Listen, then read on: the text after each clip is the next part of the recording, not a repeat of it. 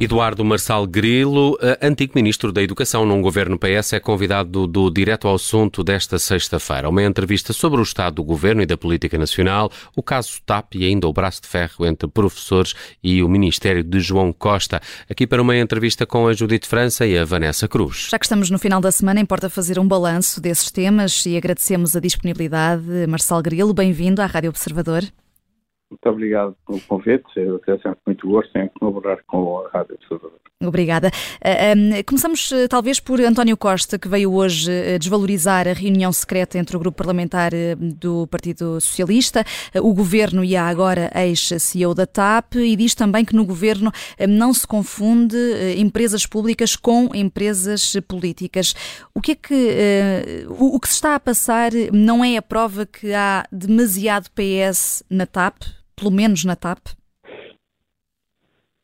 PS, não sei se, se eu vou dizer PS, não sei se será o, caso, eu estou um bocado fora das, das questões partidárias e, portanto, não, não, tenho, não tenho uma opinião muito formada. Agora, que, que houve governo a mais na TAP, isso parece-me evidente. Eh, isto é, esta, esta, esta comissão de inquérito tem vindo a mostrar que eh, o processo eh, de funcionamento, enfim, da TAP nos últimos tempos, desde de, praticamente desde que entrou esta, esta equipa de gestão, é, é um processo muito complexo e muito complicado, cheio de coisas por esclarecer, algumas difíceis de entender. Eu diria, este é, é, é, uma, é, uma, é um, eu, eu, tenho um bocadinho a sensação de que nós estamos a viver um momento é, de, de, crises sucessivas e, e muito, e muito é, digamos, é um, é um, momento em que convergem é, crises de vários, de vários tipos, não é? é o que é um bocadinho paradoxal, porque se nós olharmos para se nós olharmos para o país no seu conjunto, não é?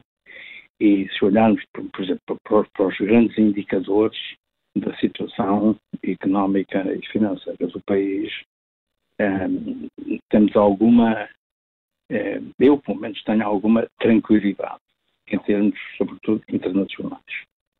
O país tem, tem, tem controlado a despesa, o país tem controlado o déficit, o país tem controlado a dívida, a dívida, sobretudo a, a relação entre a dívida e o PIB. O país tem crescido economicamente, o crescimento tem sido é, sensível, não é, não é, não é espetacular. É, o ano passado foi espetacular, este ano não será espetacular, mas é, é, é pode ter algum significado. Portanto, há aqui um, uma, uma, uma imagem externa que para nós é absolutamente essencial, porque vivemos muitos empréstimos que uh, os mercados nos concedem e isso é um, lado muito, muito positivo.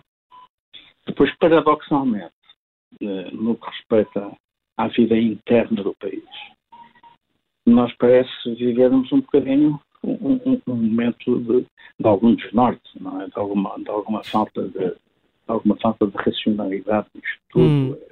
Este caso da, da, da, da, TAP é muito, é quase confrangedor ouvir estas histórias, este e-mail que foi enviado por um, um, secretário de Estado qualquer e que mandou um e-mail à, à Presidente da, da TAP com uma indicação para mudar um voo, coisa completamente, eh, eu diria, inenarrável, se não mesmo inconcebível numa, num, num, num, num país ou num governo eh, que, que, que, tem que ter um, um, equilíbrio e que tem que ter uma credibilidade e, e, um, e um, prestígio que não, que não seja posto em causa por coisas feitas por, hum. por, por pessoas que, que, verdadeiramente não têm eh, ou não têm a qualificação ou, ou, ou não têm a formação ou não fazem ideia nenhuma do que é governar, ou não têm ideia nenhuma de como é que se, se, se está nos lugares eh, que se ocupam, seja em qual for, sejam um secretário de Estado, sejam ministros, um diretor-geral, seja um diretor de uma empresa, seja o que for, hum. as pessoas têm que ter noção da dignidade de um lugar que ocupam hum. e das responsabilidades que têm. Quando, e, Marcelo Grilo, deixe-me só interrompê-lo, quando diz que uh, há governo a mais na TAP... Um... Eu, houve certamente. Eu acho que houve certamente governo a mais, porque nós vemos através destas declarações ou destas, destas estes depoimentos que, que têm sido, então não tenho seguido com tanta atenção, por motivos pessoais, não tenho é, seguido com tanta atenção, talvez como dizia, muitas das declarações e dos depoimentos têm sido feitos. Mas parece-me tudo uma grande atrapalhada, parece-me tudo, um, parece tudo muito pouco, muito pouco claro. E acha que, que a responsabilidade fica uh, Uh, nos ministros, por exemplo, no Ministro das Infraestruturas ou, ou no Secretário de Estado, isso, ou acha que, que afeta diretamente não, António Costa? Não, deixe-me ver. Nós, nós, eu aí estou, penso um bocadinho como o doutor António Costa está a dizer. Nós não temos as conclusões, por exemplo, que se fez uma comissão de inquérito, eu não posso emitir uma opinião digamos, conclusiva, não posso tirar uma conclusão num processo que está a meio. Uh, isto é um, um processo que, que, tem o seu andamento, vão, ser ouvidas muitas pessoas. No final, certamente, vai haver o relatório esse relatório será lido por nós e nós tiraremos, cada um tirará as suas conclusões. Bom, mas até, Agora, nós vamos tirando, vamos tirando conclusões ao longo dos processos. Claro, né, e até, e, e, até aqui, pelo menos, é, no que diz respeito a Pedro Nuno Santos, percebe-se que sabia mais do que dizia? Sim, diria que sim, diria que sim, diria que dá uma sensação de que aquela equipa é, do, do, do, do, Pedro Nuno Santos e a equipa que estava à volta dele é, me parece ter um, um, uma noção do Estado um enviesada, não? Para não dizer outra coisa. Eu não gosto de ser, não gosto de ser muito drástico, gosto de ser muito equilibrado nos comentários que faço, mas parece-me pelo menos uma visão eh, do relacionamento entre o Estado que ele representa, porque o governo, no fundo, representa o Estado, e, e uma empresa que é uma empresa uh, pública, uma empresa que tem um, um, um estatuto e que tem um, um contrato, não é? Uh, um, até, até porque está a funcionar de acordo com um programa de recuperação com determinadas uhum. regras, eh, dá-me a mim, dá-me a mim a sensação, eu nunca trabalhei numa empresa pública, portanto, não, nem nunca tutelei uma empresa pública, portanto não tenho a noção disso, eh, como sabe, a, minha vida, além de independente do ponto de vista partidário, eh, trabalhei 30 anos na Fundação Gulbenkian, portanto, isto, isto para mim é um mundo um bocadinho estranho, uhum. mas é, é, é estranho ver tipo, só a, a, título de exemplo, aquele, aquele e-mail que é enviado com o secretário de Estado, peço desculpa, não, não, recordo o nome, não sei como é que se chama. Hugo Mendes. Hugo Mendes. Não, sim, talvez, deve ser isso. É, Parece-me uma coisa, eu li, eu li o texto, foi publicado nos jornais, parece-me uma coisa completamente inaceitável. Absolutamente inaceitável. E que, e que alguém deve pensar sobre quem seleciona as pessoas, e neste caso o Primeiro-Ministro e os ministros, porque os ministros são da responsabilidade do Sr. Primeiro-Ministro e os secretários de Estado são da responsabilidade do Ministro e do Primeiro-Ministro, é preciso ter muito cuidado com o pessoal político, no fundo, que eh, ocupa eh, lugares que são, que são posições em que, em que representam em que representam o Estado, que Já... é o interesse de todos nós, não é? Não, é uma, não, é uma, não é uma quinta pessoal, nem do, nem, nem, do, nem do secretário de Estado, nem do partido que pertence do secretário de Estado. Eu não sei se o secretário de Estado é, é do partido, se não é do partido, não faço mais pequena ideia, porque eu não sei quem é a pessoa, mas aquilo que ali está escrito é, é, é completamente inaceitável. Deixe-me já agora perguntar-lhe se acha que, que, Pedro Nuno Santos fica com um futuro político comprometido, ou pelo menos mais difícil depois disto. É sempre difícil de, de, de, quer dizer, difícil será com certeza absoluta, porque isto deixa a moça, é? Quer dizer, eu não estou a ver que este secretário de Estado, por exemplo, possa, possa, possa, vir falar publicamente sobre um tema sei lá, eu também já vi pessoas que fizeram coisas terríveis aqui há uns anos atrás e que hoje uh, vão, vão perorar para, para, a televisão sobre ética. Em Portugal, a história mostra que há várias vidas políticas, mas olhando aqui também, Marcelo Grilo, já agora para, para as recentes Sim. declarações de Marcelo Rebelo de Sousa no que toca à falta de alternativa à direita, essas hum, declarações do Presidente são justas? Eu acho que o Sr. Presidente, o Sr. Presidente eu, eu, tenho uma relação muito especial com o Sr. Presidente, sou amigo pessoal do Sr. Presidente da República, mas penso que o Sr. Presidente da República, por vezes, eh, faz um bocadinho de, de, comentário a mais, não é? Talvez, talvez houvesse comentários, não valesse a pena fazê-los. Eh, se, se, se, se, eh, se se guardasse um bocadinho mais, talvez, talvez fosse bom para ele e, e, e, e para o sistema. A declaração que ele fez é, é uma declaração, enfim, que, fica dele, entende que uh, o entendeu nessa, nessa, nessa declaração. Não havia alternativa viável à direita. Não sei também o que é que isto significa, não é? Porque isto depende muito dos partidos, porque os partidos têm as suas estratégias próprias. Eu não sei o que é que o PSD pensa, não, não sei o que, é que, o que é que pensa a Iniciativa O que é que pensa o, enfim, os, os partidos o, PSD pensa que é a alternativa. Luís Montenegro uh, tem no dito e hoje uh, diz, uh, diz isso mesmo numa entrevista à, à CNN. Um, e também se percebe pelas suas declarações que há de alguma forma uma pressão maior sobre André Ventura, mas ainda não desfez o famoso tabu sobre o Chega. Acha que isso seria favorável ao PSD, a deixar já tudo em pratos limpos? Acho. Acho que sim. Acho que seria muito favorável e acho que seria clarificador para a vida política portuguesa.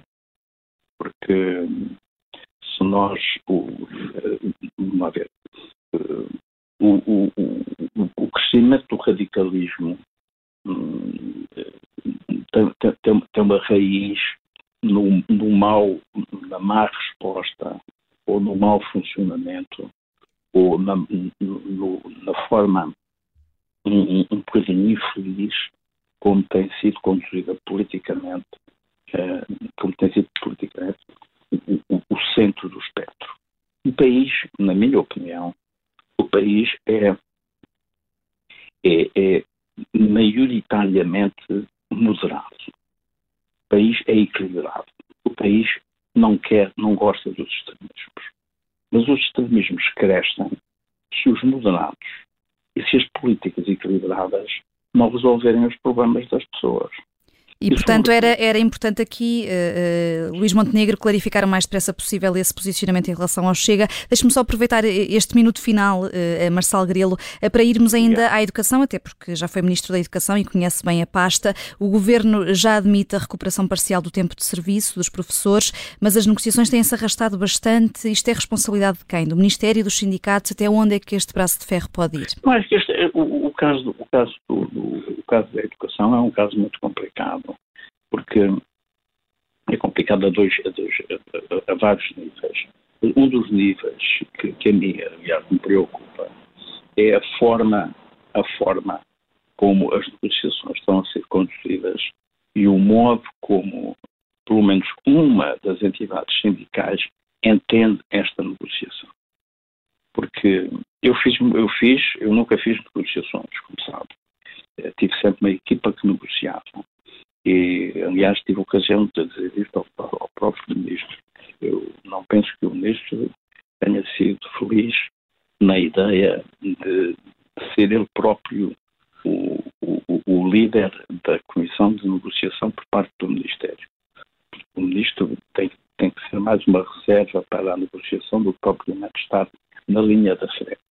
Mas do lado dos sindicatos, o aparecimento deste novo movimento que é um movimento com características muito especiais, com, fazendo greves muito atípicas ou provocando greves muito atípicas, introduziu no processo uma, uma eh, digamos, uma, um enviesamento do que são as negociações.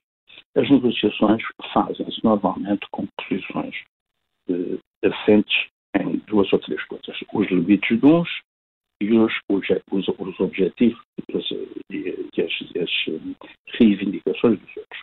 Os governos têm limitações, como é óbvio, e os sindicatos têm determinado tipo de objetivos e determinado tipo de reivindicações. E encontram-se para tentar, digamos, casar uma coisa com a outra. O que é, que é possível fazer de um lado e o que é que é aceito pelo outro. Até agora, na minha opinião, o governo fez duas ou três eh, concessões particularmente relevantes. A criação de um número significativo de lugares eh, de vinculação de professores, 10.500 eh, ou 11.000, que é um número muito significativo, uhum.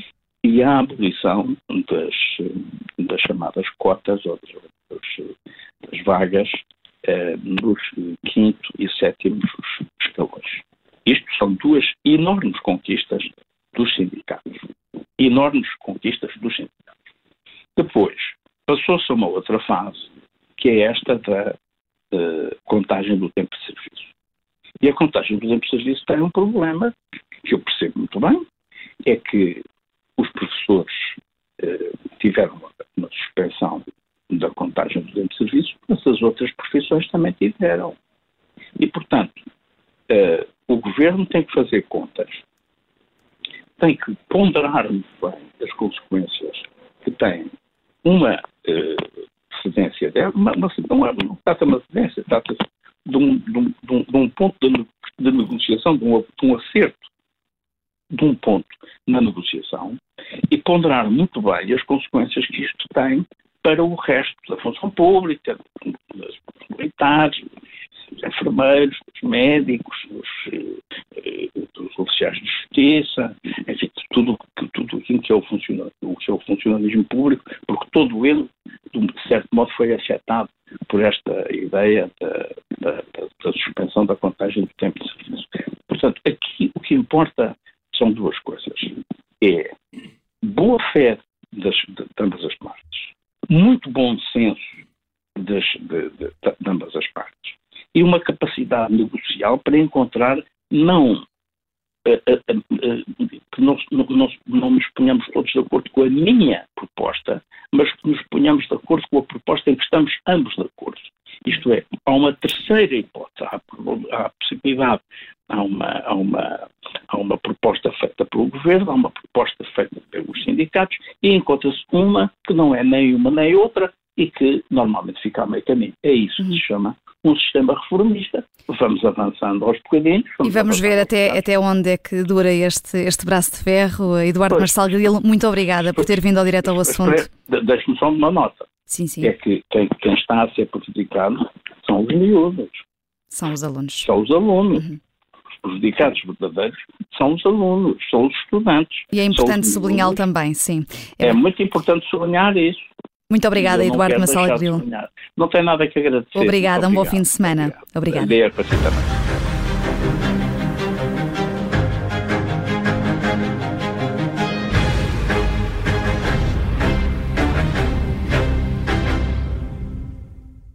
Rádio Observador.